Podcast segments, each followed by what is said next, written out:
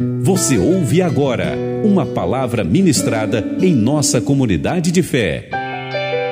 Aprisco Comunidade Cristã, um lugar de cuidado e desenvolvimento. Boa noite, irmãos. Graça e paz, amém?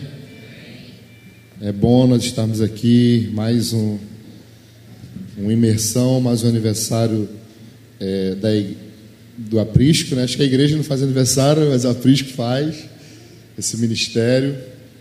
E, e para a gente é sempre muito especial é, estarmos juntos.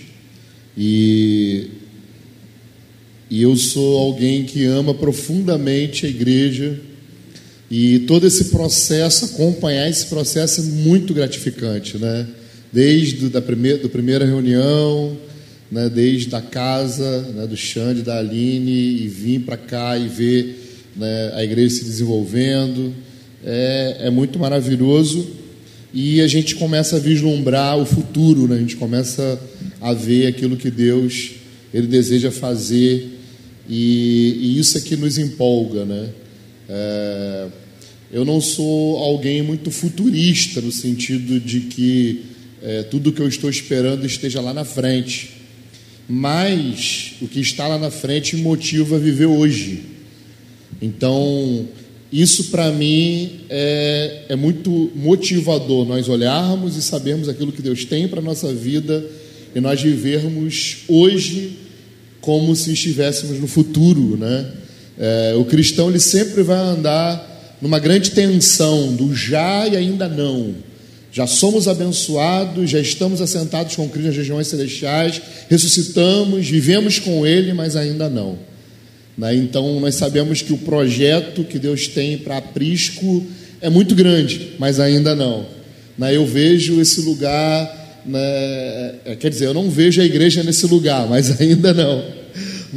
Eu vejo é, tantos e tantos discípulos que ainda não estão é, nesse aprisco, que ainda não se tornaram rebanho, e o papel do aprisco é formar rebanho. Eu brinquei aqui ainda agora com o Xande, e o aprisco ele é para isso, o aprisco é para formar rebanho, é para formar discípulo, é para formar gente que tenha um DNA específico. Alguns anos atrás eu falava uma coisa que é, é sobre o tipo de pessoa que Deus usa. Deus não usa qualquer um. Não. Deus usa sempre pessoas específicas, porque somente pessoas específicas é que são capazes de tocar todo tipo de gente. Então Deus não usa todo mundo. Então, se você está aqui, você está participando desse projeto, você não é qualquer um, você não é todo mundo. Você foi alguém que foi chamado por Deus e vocacionado por Ele para participar de um projeto muito específico. E esse projeto muito específico é capaz de tocar todo tipo de gente. E todo tipo de gente que é tocada por esse projeto específico se torna alguém específico. Ou seja, uma pessoa só é todo mundo enquanto não é tocada por aquilo que você carrega. Porque depois que alguém é tocado por aquilo que você carrega, ela passa a ser da sua família, com a sua genética, com a palavra que você tem. Então, isso para mim é muito importante. Né? Se eu ficar famoso, eu vou levar o Felipe para trabalhar comigo. Só como, como oferta. Por isso.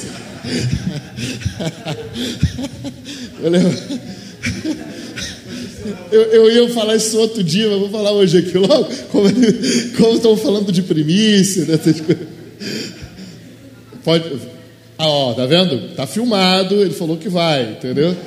De, depois não chora. Né? Sabe para que isso? Para dar oportunidade para sua esposa.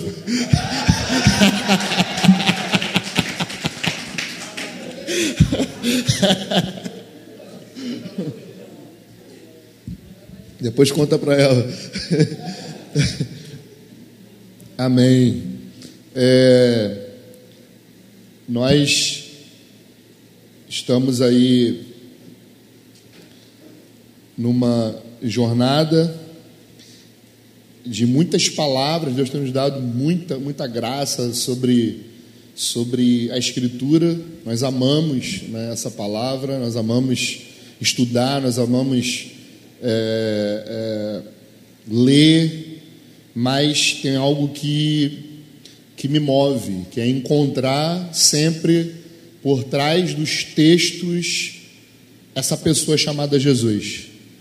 Eu creio que, que quando você consegue chegar nesse lugar, é, é maravilhoso. Quando por trás do texto você se conecta com a pessoa, com a palavra, né? Então, nós não lemos a palavra para termos uma palavra, nós lemos uma, a palavra para termos uma pessoa. Porque ele é o que está por detrás do texto. E, e aqui, enquanto Deus mudou o que eu ia falar hoje, né? geralmente acontece isso. E quando a Felipe estava cantando aqui, é, virou né, dentro de mim uma chave, na hora que, que Xande também estava falando. E eu queria hoje falar um pouquinho sobre João 5. É um texto que eu já falei algumas vezes, mas hoje veio para mim aqui essa noite sobre esse texto.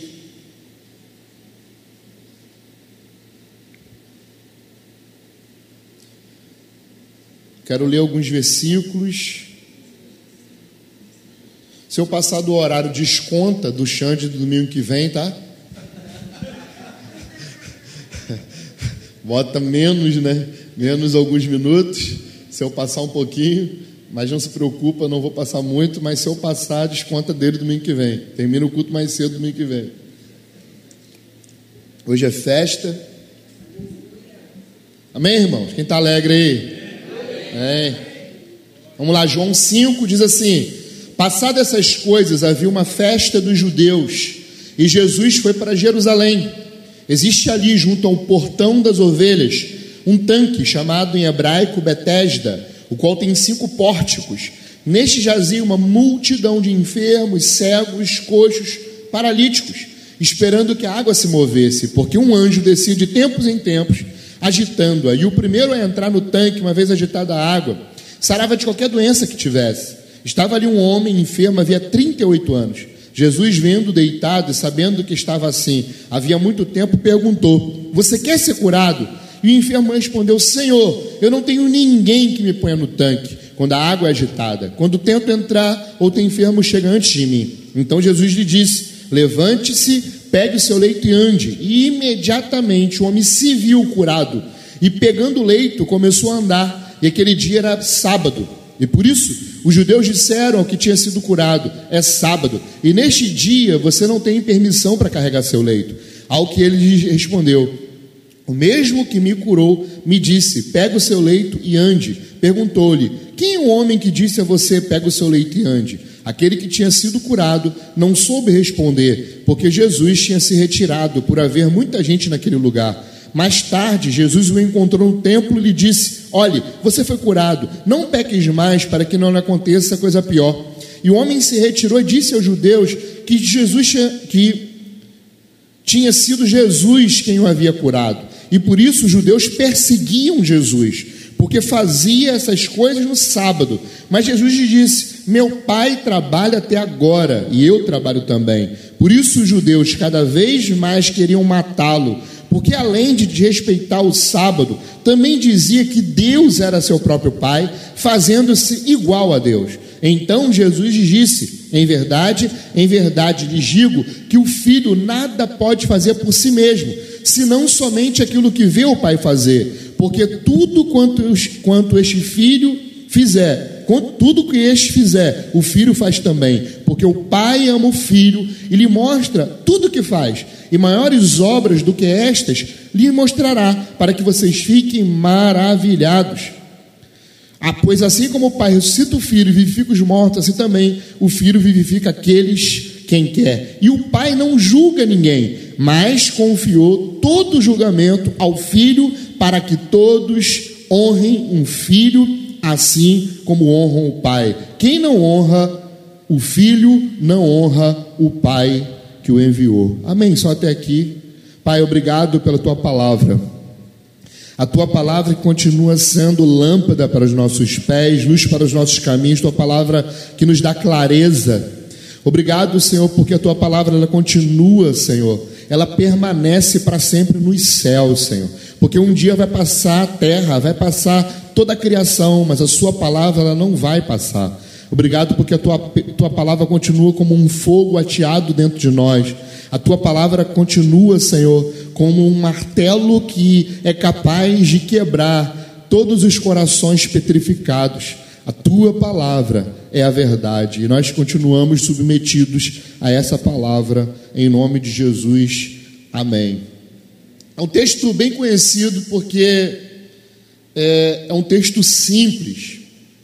Esse texto, essa porção, fala de um evento que é, praticamente todo cristão já pelo menos ouviu falar ou já passou os olhos né, no livro de João. O livro de João é um livro bem lido pelos cristãos, é um livro apaixonante, é um livro que conta muitos detalhes, principalmente de Jesus enquanto é, é, estava em Jerusalém. Ele é diferente dos demais evangelhos e essa é uma das causas. Parece que aquele que está escrevendo quer mostrar as vezes que Jesus ele passou por Jerusalém.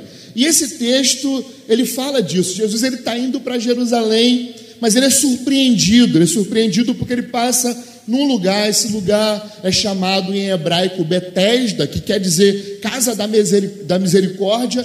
Ele passa nesse lugar que tem um grande tanque, né? tem um, um piscinão. E, e, nessa piscina haviam uh, uh, cinco. Uh, cinco telhados onde as pessoas ficavam ali amontoadas, né, eh, se protegendo do frio, se protegendo é, do sol. E essas pessoas estavam esperando, né, porque havia uma tradição que um anjo de tempo em tempo descia, tocava aquelas águas, e o primeiro enfermo que pulasse ali, né, se é que o enfermo pode pular, mas é, a primeira pessoa que pulasse ali, ela era curada de qualquer enfermidade.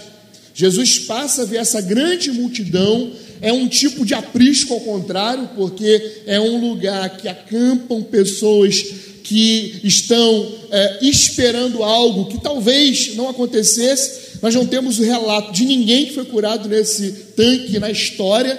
Nós temos o relato de alguém que estava enfermo durante 30, 38 anos nesse tanque. Nós não temos esse relato de que pessoas foram curadas. Você não vai ver a ah, José foi curado no tanque de Betesda. João passou no tanque de Betesda e foi curado. Não, nós temos um relato de uma crença que havia em que um anjo de tempo em tempo tocava as águas e o primeiro que pulasse era curado, mas a gente não tem relato de que alguém era curado, mas temos o relato de alguém que não foi curado, de alguém que está 38 anos parado, crendo em algo que talvez ele nunca viu acontecendo, porque ele nunca conseguiu chegar perto desse tanque, porque ele esperava que alguém o colocasse naquele lugar no momento em que a água né, fosse, fosse agitada. E Jesus ele passa nesse lugar porque ele está indo para a festa.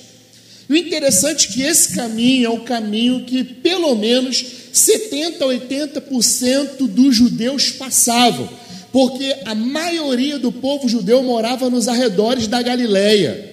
A maioria dos judeus moravam na, na, na área é, é, agrícola, porque é, Jerusalém não era o lugar de morada das pessoas. Jerusalém era o lugar de morada dos príncipes, era o lugar de morada das pessoas mais importantes, era o lugar da morada é, é, dos governantes, mas não era o lugar de morada da maioria dos judeus daquela época. Então, de 70% a 80% dos judeus que eram religiosos, eles passavam pelo tanque de Betesda, mas apenas um judeu parou mas apenas um judeu, ele não está é, totalmente focado na festa a ponto de parar por uma pessoa. E esse judeu se chama Jesus. Ele para porque ele percebe que tem um homem que está esperando algo acontecer, ele está motivado, ele está encorajado durante 38 anos. E, e, e essa fé desse homem atrai Jesus.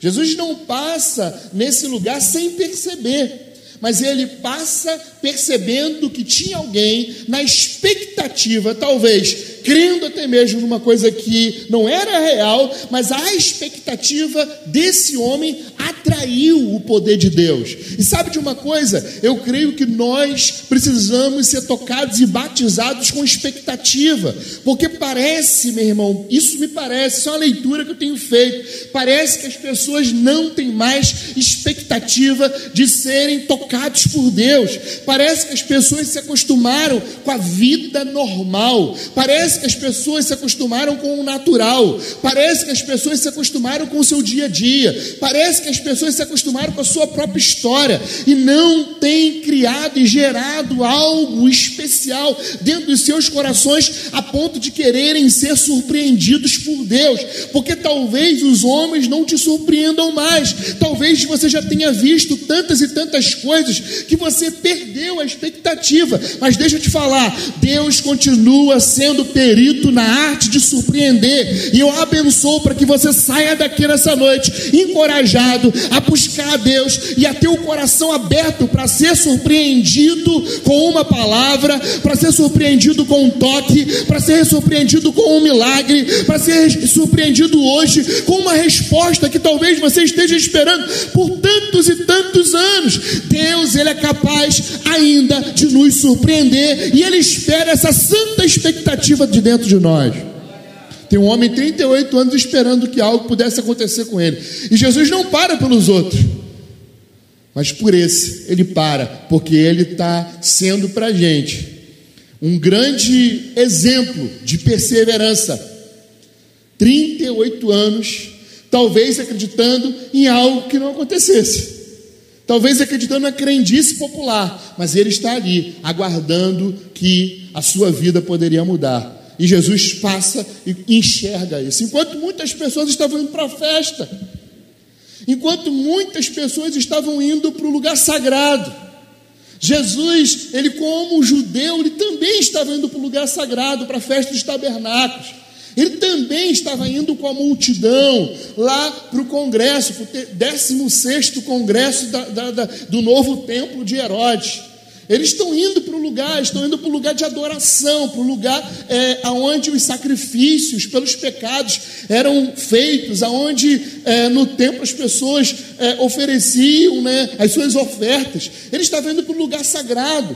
Eles estavam indo para o lugar que, segundo a, a, a, a ideia né, da religião judaica, era o lugar que céu e terra se conectavam. Porque dentro da expectativa judaica, o templo era aquilo que movimentava todo Israel. Então tudo acontecia a partir do templo, tudo acontecia na vida das pessoas a partir do momento que elas entregavam as suas ofertas, que elas iam pelo menos três vezes por ano nesse lugar. Toda a expectativa dessas pessoas estava no templo, inclusive a expectativa dos enfermos. Inclusive a expectativa daqueles que não conseguiam ir para aquele lugar. Eles tinham a expectativa, sim, de celebrarem a Deus nesse lugar onde eles entendiam que céu e terra estavam conectados. Ou seja, o lugar aonde é, as pessoas iam para poder celebrar, iam para poder glorificar a Deus. E aí, né, o texto é brilhante porque o texto vai mostrar que tem um outro lugar que as pessoas estão indo para o lugar certo, para o lugar de adoração, para o lugar de devoção, mas mesmo assim existe um outro lugar, o lugar do sofrimento humano. Existe um lugar, o lugar onde as pessoas estavam perdendo, o lugar onde as pessoas talvez estivessem passando fome, o lugar onde as pessoas estavam de alguma forma, né, é, é, é, com uma expectativa talvez maior do que com aqueles que estavam esperando alguma coisa acontecer no templo. E esses dois lugares, eles fazem parte do movimento de Jesus. O movimento de Jesus, ele não abandona o templo, porque Jesus ele está indo para onde? Ele está indo para o templo, ele está indo celebrar, ele está indo ofertar, ele está indo fazer parte com a sua é, é, é, é comunidade. Ele está indo mostrar que ele é um com aquilo que estava acontecendo. Só que ele também entendia que fazer parte né, do lugar onde céu e terra está conectado também tem a ver com conectar o ser humano à realidade da presença de Deus em qualquer lugar que o ser humano estiver. Porque Jesus ele toca esse homem, ele cura esse homem, ele diz para ele: ó, pega o seu leito e anda. E esse homem, a primeira coisa que vai fazer, meu irmão, é ir para Jerusalém. Talvez ele nunca tivesse ido no templo ofertar. Mas a primeira coisa que ele faz, quando ele é curado, é pegar o seu leito e seguir para Jerusalém. E o leito era como se fosse uma esteira. Ele enrola a esteira, sabe esteira de palha? É como se fosse uma esteira de palha.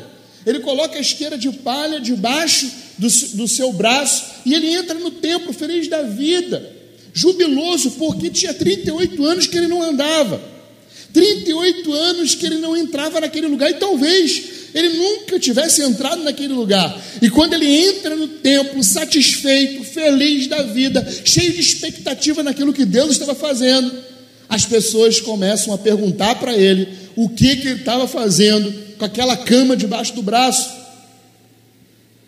As pessoas começaram a dizer: Ei, você não sabe que não pode carregar a cama, porque hoje é sábado. As pessoas não estavam preocupadas com quem ele era, com a sua história. As pessoas não estavam preocupadas se ele tinha o que comer. As pessoas não estavam preocupadas com a vida que ele estava vivendo, mas estavam preocupados em ele quebrar uma regra porque a regra era mais importante do que a vida. A regra tinha mais valor do que o ser humano. E ele estava quebrando a regra, por quê? Porque para aqueles homens, quem carregava a cama era comerciante. Então ele está carregando a cama, eles estão pensando assim: esse cara aqui vai vender alguma coisa aqui dentro do templo. E você vai ver que Jesus ele, ele, ele corrige isso quando ele expulsa os cambistas de dentro do templo. Mas eles estão preocupados com o outro, com um camarada que parece que ninguém conhece. Por que ninguém conhece? Porque eles não eram capazes de parar como Jesus parou. 38 anos o camarada estava lá, paralítico, e ninguém foi capaz de parar. Mas quando ele é curado e que ele entra naquele ambiente, ele, ele, é um desconhecido e as pessoas estão preocupadas com o que ele está fazendo e não com quem ele é. E aí eles dizem: esse cara vai fazer negócio hoje. Você não sabe que é proibido fazer negócio hoje. Você não sabe que é proibido você carregar a cama hoje, porque quem carrega a cama é quem está vindo fazendo o comércio pelas estradas. Ele disse: Olha, eu fui curado. Peraí, quem te curou? Ele disse: Ah, um tal de Jesus. Ele me curou. E Jesus naquela época era igual, é igual João, José, né, Pedro. É um nome, um nome muito comum. Né? Jesus não, é, não era um nome específico, era um nome muito comum naquela geração. E eles começam a procurar esse Jesus, e de repente Jesus aparece. E esse paralítico, ele aponta e diz assim: Ó, aquele lá foi o que me curou, é aquele Jesus lá. E aí esses homens que haviam, né, é, é, é, de alguma forma, perguntado sobre o que estava acontecendo e por que ele estava carregando aquela cama, foram até Jesus. O perguntar, colocar ele na parede, para que ele pudesse dizer o que estava acontecendo, por que é que o homem é, foi curado num sábado, porque Deus estava dando esse direito a esse homem, porque na verdade essas pessoas eram como se fossem porteiras do céu, porteiras né, da religião. E aí Jesus diz: Olha, eu curei porque o filho só faz aquilo que vê o pai fazer. Eu curei porque eu só faço aquilo que vejo o pai fazer. E aí eles, eles mudaram de rota. Eles se esqueceram do camarada que estava carregando a camilha eles se esqueceram de que Jesus havia curado, ou seja, um grande milagre havia acontecido. Eles esqueceram disso tudo. Mas eles ficaram preocupados com o que Jesus disse. Porque Jesus disse o seguinte: o filho só faz aquilo que vê o pai fazer. Quando Jesus fala isso, ele diz: o quê? Espera aí. Isso é mais grave do que fazer comércio. Isso é mais grave do que fazer um milagre no dia de sábado. Você está dizendo que você é filho de Deus. E isso, ser filho de Deus naquela geração, irmão, era algo muito complexo. Primeiro, dentro da religião judaica, só era é, permitido existir um Deus, que é o que nós chamamos de monoteísmo. Ou seja, judeu cria somente que existia um Deus que criou os céus e a terra, que criou o mar, que criou o sol, que, que criou todas as coisas. Um Deus. E o judeu era até considerado ateu, porque só acreditava num Deus, porque as religiões eram muito plurais. Então o judeu era considerado ateu e era perseguido por outras nações, porque ele só acreditava num Deus. Isso é totalmente, na, na época, totalmente errado, acreditar num Deus só. E aí, quando ele, Jesus diz que ele é filho de Deus, o que está acontecendo? Opa, peraí, se Deus tem filho, o filho de Deus também é Deus. Aí isso é um atentado direto à religião judaica, porque na religião judaica só existe um Deus. Porque se esse Deus tem um filho, o filho de Deus também se torna Deus, e isso de alguma, de, de alguma forma provoca um tipo de heresia heresia que nós né, não aceitamos. Então, a partir daquele momento, você vai ver que nós lemos, a partir daquele momento, os judeus começaram a perseguir Jesus, tentando matá-lo. Então, a perseguição a Jesus, que vai culminar na sua morte, não se inicia porque ele faz milagre. Não se inicia porque ele prega Mateus 5 a 7, ensinando sobre as bem-aventuranças do reino. Não se inicia porque no capítulo número 8, por exemplo, de Mateus, ele começa a curar pessoas. Não se inicia porque ele multiplica pães e peixes.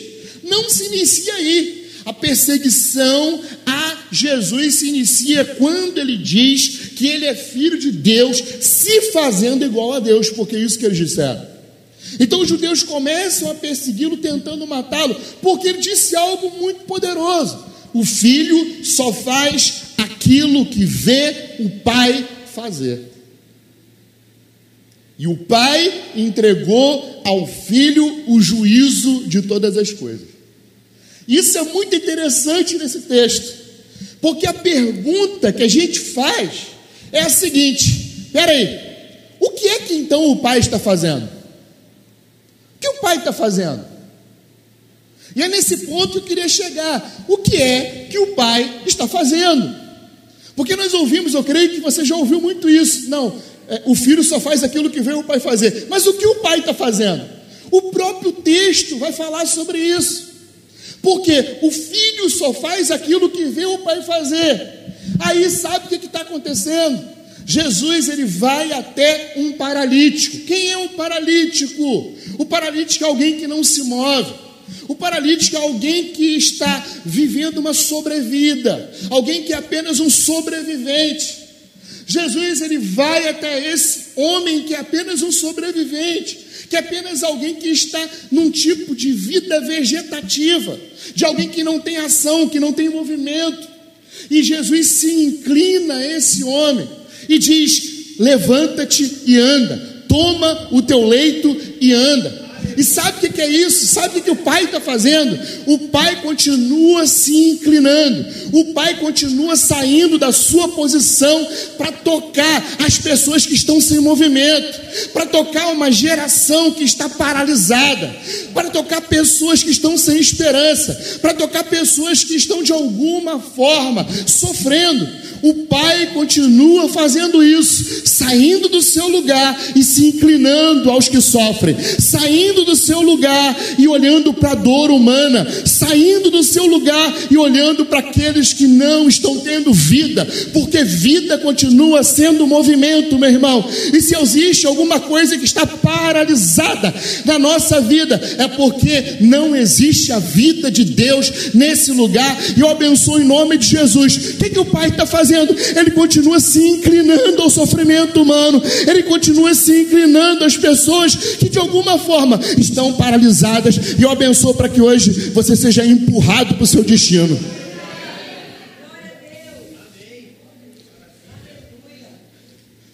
E aqui entra a música, porque a música fala de graça. Graça só é graça quando não está na mesma posição. Graça só é graça quando existe deslocamento. O que é graça? É quando Deus ele sai da sua posição e ele desce. Isso é graça. Graça nunca é graça na mesma posição. Uma das palavras, uma das noções de graça no tempo antigo era que era que alguém era presenteado. O termo graça vem dessa ideia de alguém sem, ser presenteado sem ter a oportunidade de devolver na mesma moeda. Agora, isso não quer dizer que a pessoa não possa devolver. Isso é graça. É alguém que é muito maior do que o outro, presentear esse outro com tudo que ela pode, esperando sim algo em troca, mas não na mesma medida. Isso é graça. Graça é alguém que tem muito, dando tudo que ela tem, esperando algo em troca, mas não na mesma medida que ela deu. É isso que Deus está fazendo. Porque eles perguntaram: eh, peraí, o que está acontecendo? Aí Jesus disse: O filho só faz aquilo que vê o pai fazer. E o que o pai está fazendo então? Se, o, que, o que, que o filho fez? O filho desceu ao paralítico, ao que está sem movimento, ao que está parado. Isso é que o pai continua fazendo, vindo até o sofrimento humano, vindo até as áreas da nossa vida que estão paradas e paralisadas. Isso é graça. Graça não é graça na mesma proporção. Graça é totalmente desproporcional. Ou seja, Deus sempre vai nos dar de uma maneira que nós não podemos retribuir. Ele sempre vai nos abençoar de uma maneira que nós não podemos retribuir. Porém, isso não quer dizer que ele não espere algo em troca. Isso não quer dizer que não espere a sua resposta. Porque quando nós falamos em graça, sim, é algo muito grande, é algo muito poderoso. Deus está se deslocando do lugar onde Ele está para tocar nossa geração. Isso é graça. Mas Ele continua dizendo: Ei, vem, me segues e não peques mais. Porque foi isso que ele disse para o rapaz. Ele disse: Ei, você precisa agora corresponder, você precisa agora ser obediente, você precisa agora andar comigo. Não peques mais. Ou seja, a graça veio sobre aquele homem, a graça tocou aquele homem, a graça restaurou aquele homem, a graça colocou aquele homem em movimento, porque agora ele começa a ir para o lugar de oração, para o lugar de adoração, para o lugar de sacrifício. Ele não é curado nesse lugar, ele é curado porque Deus, ele não precisa de um lugar para exalar graça. Deus não precisa de um lugar, por quê? Porque não existe, meu irmão, lugar no reino dos mortais para conter tudo que Deus é, porque Deus sempre vai transbordar os lugares, porque nosso Deus ele transborda até mesmo a realidade. A realidade visível e invisível é incapaz de sustentar o Deus que teve que criar um lugar para se aprisionar, porque isso é graça. Quando Isaías diz que Jesus ele é maravilhoso, conselheiro, príncipe da paz, diz também que ele é pai da eternidade.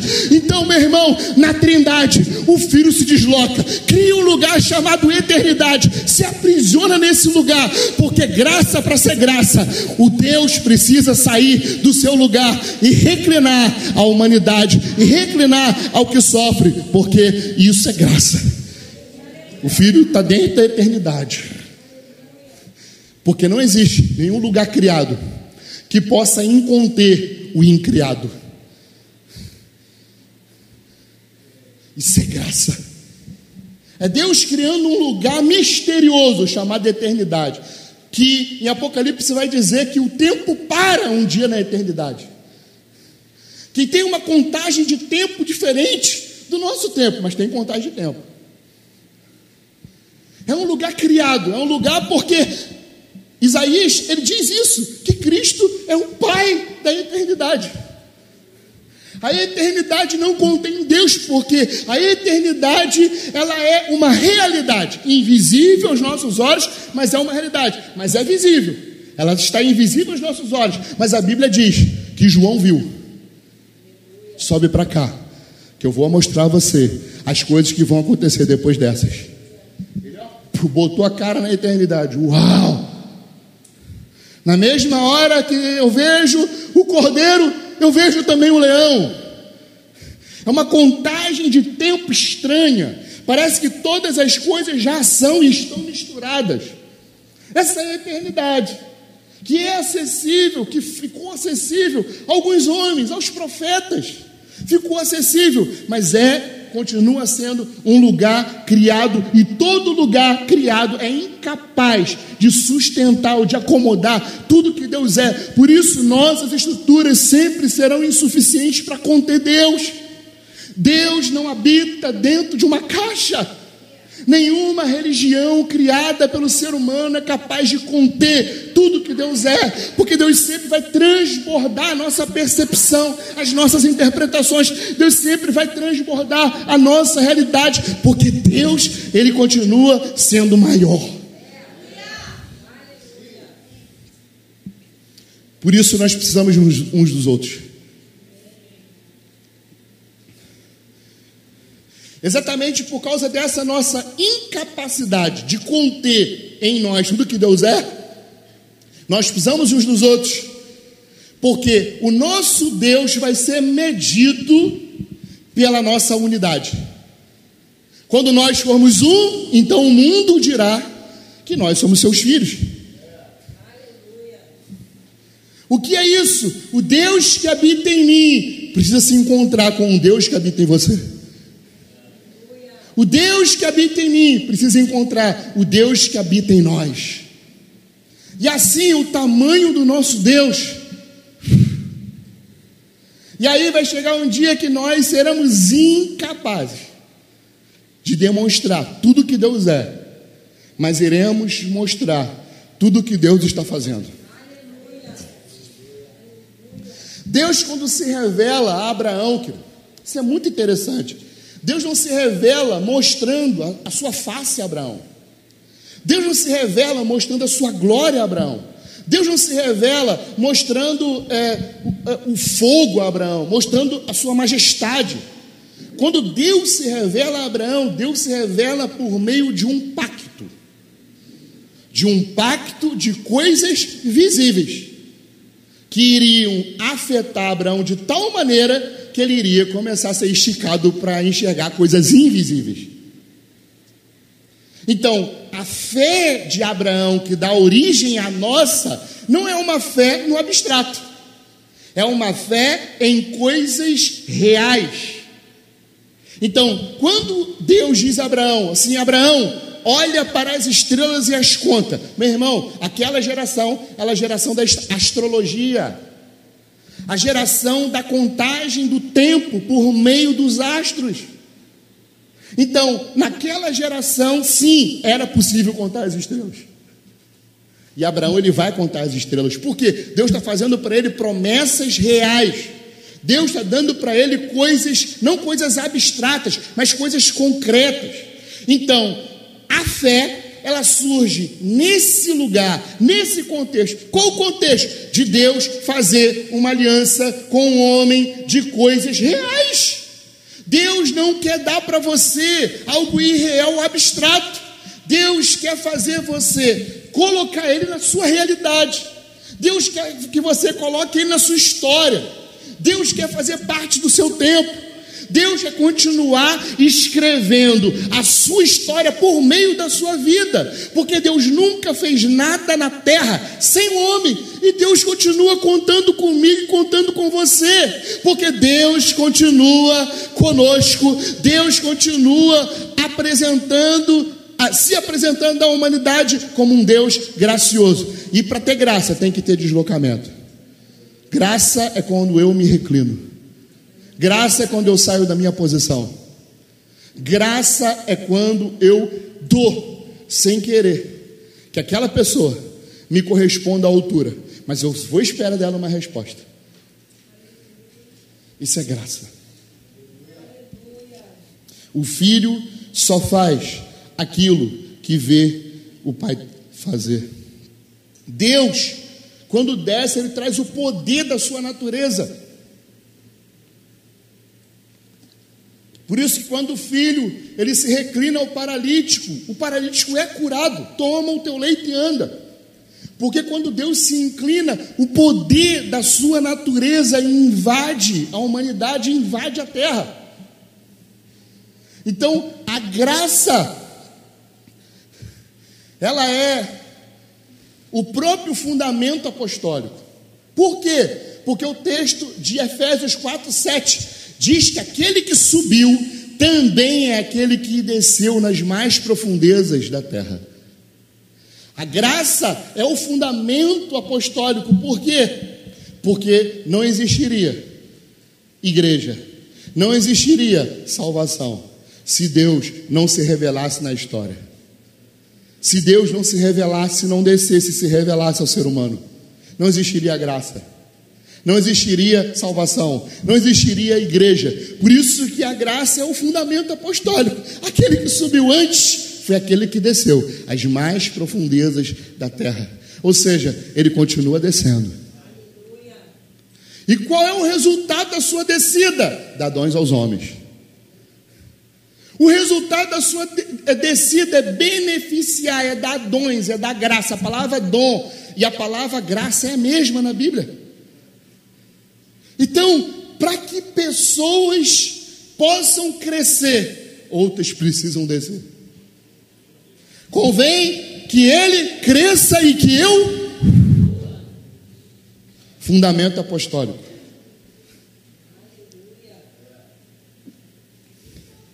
Graça nunca vai ser graça na mesma posição. Graça é saber interpretar o que Deus está fazendo. Graça é saber interpretar que Deus está se inclinando a uma geração. É graça.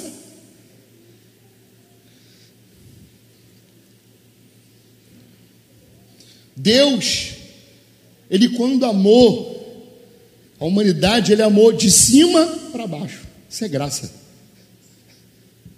O amor nunca é de baixo para cima, porque primeiro ele nos amou.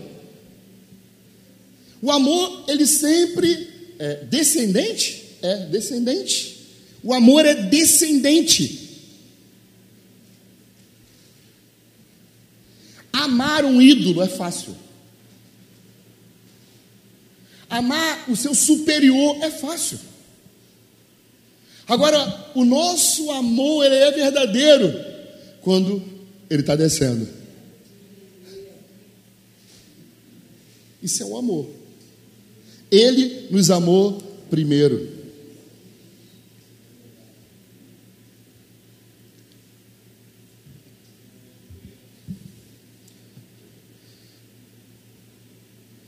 Em verdade, versículo 24: Em verdade lhes digo quem ouve a minha palavra e crê naquele que me enviou, tem a vida eterna e não entra em juízo, mas passou da morte para a vida.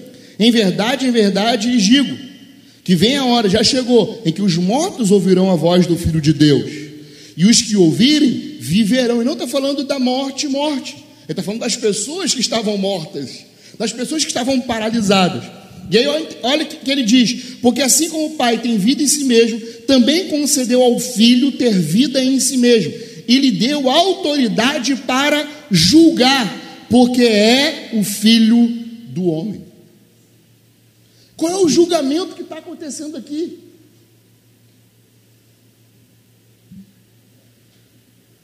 Porque existe uma coisa que Alexandre tocou que nós sempre pensamos em juízo e julgamento de uma forma jurídica, né? Nós pensamos sempre em tribunais, pensamos em Deus como juiz e com tribunais, mas nós não paramos para pensar, por exemplo, que quando o, o Antigo Testamento foi compilado, não existia ideia de tribunal, mas Deus era juiz, já. Já existia ideia de tribunal e Deus já era chamado de juiz. Não existia ideia de tribunal, de fórum, de julgamento, mas Deus já era considerado juiz. Justo juiz, porque a palavra justiça no Antigo Testamento, ela tem muito mais a ver com resolver caos do que condenar. A condenação, ela vem a partir do momento que se cria a, a, os tribunais, mas antes disso, a ideia de juízo é muito mais pôr em ordem o que está desordenado, cá. Então, o que que o filho está fazendo? O que o pai está fazendo? O que o pai está fazendo? Está julgando. E deu essa missão na terra de juízo para o filho. E o filho chega diante de uma situação, e o que ele faz? Qual é o juízo de Jesus? O juízo de Jesus é tocar. O juízo de Jesus é colocar em ordem alguém que está 38 anos sofrendo. Esse é o juízo. Os mortos ouvem agora a voz do Pai, porque o filho se inclinou a alguém. Esse é o juízo, é colocar em ordem. Isso é o juízo, é colocar as coisas no seu devido lugar. Sabe quando é que eu sei que a justiça de Deus afetou a minha vida? É quando tudo aquilo que estava desorganizado, é quando tudo aquilo que estava um caos passa a se tornar organizado e passa a ter luz e passa a ter fundamento.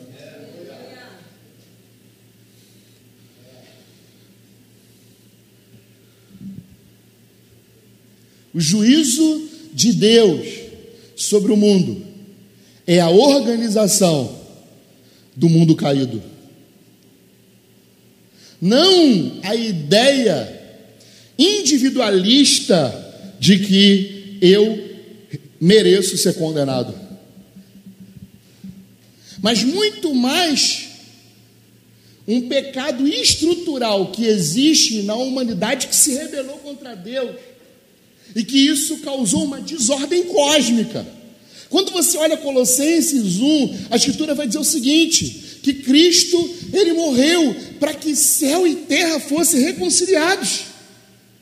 Ou seja, existe um aspecto, e talvez o aspecto mais glorioso da obra de Jesus do que apenas a salvação individual o aspecto mais glorioso da morte e ressurreição de Jesus é a redenção cósmica. Ele não está só me salvando, ele está reorganizando todas as coisas. A desorganização na Bíblia, o caos na Bíblia, se chama, tem uma figura interessante do caos que é o mar. Em toda a Bíblia, o mar vai ser um grande inimigo do judeu. Um grande inimigo. Porque em toda a revelação, que é judaica, o judeu está tendo que enfrentar o mar. Você vai ver né, que Noé, o que, que ele tem que enfrentar? O mar. Você vai ver que, é, determinado momento, Moisés, o que, que, que ele tem que enfrentar? O mar. Josué, uma outra figura, ele tem que atravessar para a terra de Canaã. O que ele tem que enfrentar? O mar. Você vai ver um profeta, Jonas, o que, que ele tem que enfrentar? O mar. Você vai perceber que Jesus, ele está com os seus discípulos, o mar fica o que? Bravio. E o que que Jesus faz? Ele acalma o coração dos discípulos e manda a tempestade se calar. Porque o mar tem uma voz, a voz da desordem e do caos. Mas aí sabe o que vai acontecer? Aí tu vai vendo, né? Olha lá, tu vê Paulo. E isso é com propósito. Os escritores, eles têm um grande problema com o mar, porque o mar fala do caos. Aí você vai ver, é, Paulo ele é preso, ele está indo para Roma. O que acontece? O mar se levanta. Sempre o mar como símbolo de caos, de desordem. E aí, lá em Apocalipse 21, é muito interessante, porque na batalha cósmica em Apocalipse você vai ver o que, que vem do mar, meu irmão? A besta. O que, que vem do mar? Dragão. Essas figuras do caos, essas figuras demoníacas surgem da onde? Do mar. E aí Apocalipse 21 vai dizer o seguinte: Versículo 1: isso é a transformação e a redenção cósmica. Eu vi novo céu e nova terra, pois o primeiro céu e a primeira terra passaram, e o mar já não existe. Está aqui? Não. Pensei que estava aqui. O mar já não existe.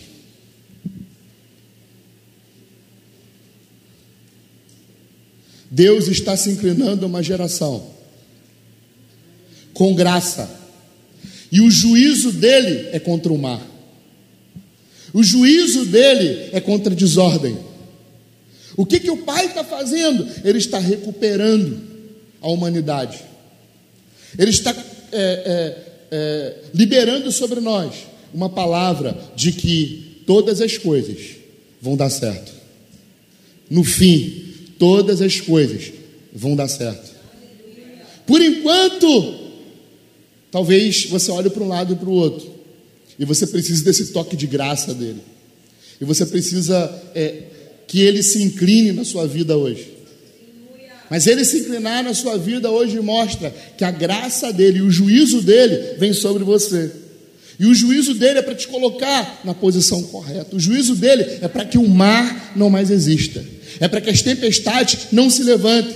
É para que os dragões e as bestas que de tempo em tempo se levantam contra nós sejam destruídas.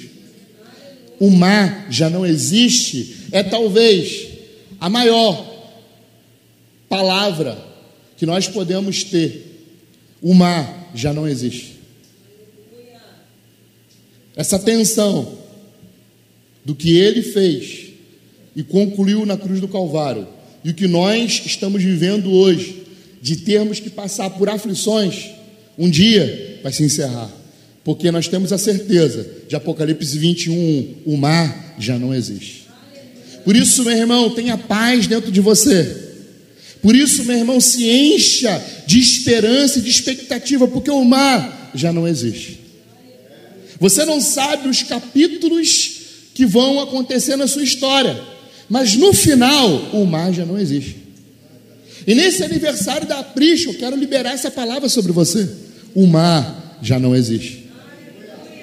Tudo vai passar, porque o mar já não existe.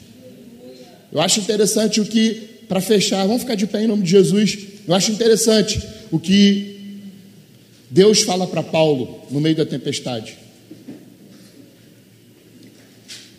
Deus diz para Paulo: Fica tranquilo, porque eu te dei todos aqueles que estão dentro desse barco.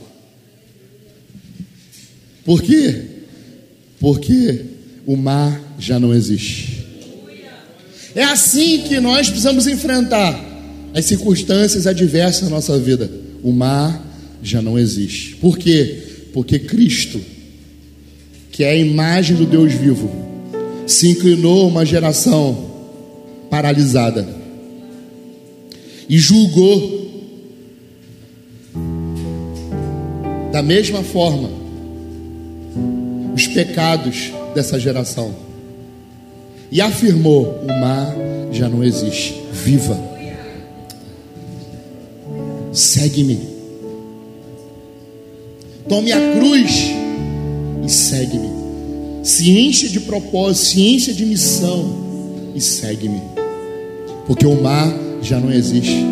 Somente assim nós podemos servir a Deus em novidade de vida, crendo que o mar já não existe, que o caos já não existe que o que Deus tinha que fazer, Ele já fez, e que agora eu preciso viver a minha vida como se o mar não existisse. Amém?